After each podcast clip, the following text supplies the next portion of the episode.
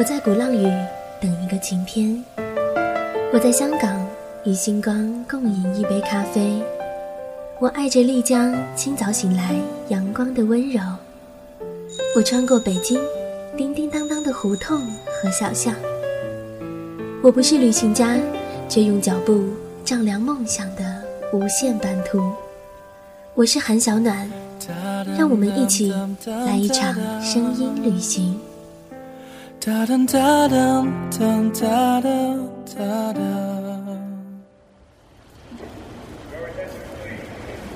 你心里有一座一想起就想要马上奋不顾身奔赴它的城市吗？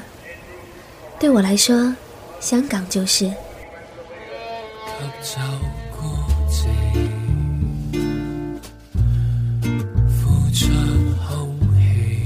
几年的夏天，我都会给自己几天时间，把自己当做风景，狠狠丢进香港夏日的高温天气里。可这一次，我并不想和你聊 TVB、粤语歌、港式奶茶这些人人皆知的香港文化。我想和你分享的是我最喜欢的香港的交通工具，比如港铁。它有着干净的气味。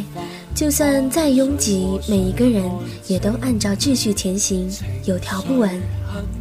有几次，我站在明亮的通道里面，恍惚间，我竟觉得好像身处一部港剧当中，身边匆匆而过的人都在快速移动，只有我静止于此刻。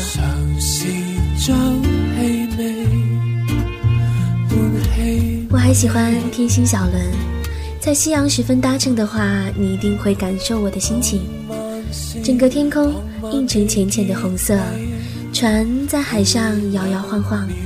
下船的时候，天已经微微暗下来，仿佛这个世界已经被装点成了新的模样。星空下满是温柔。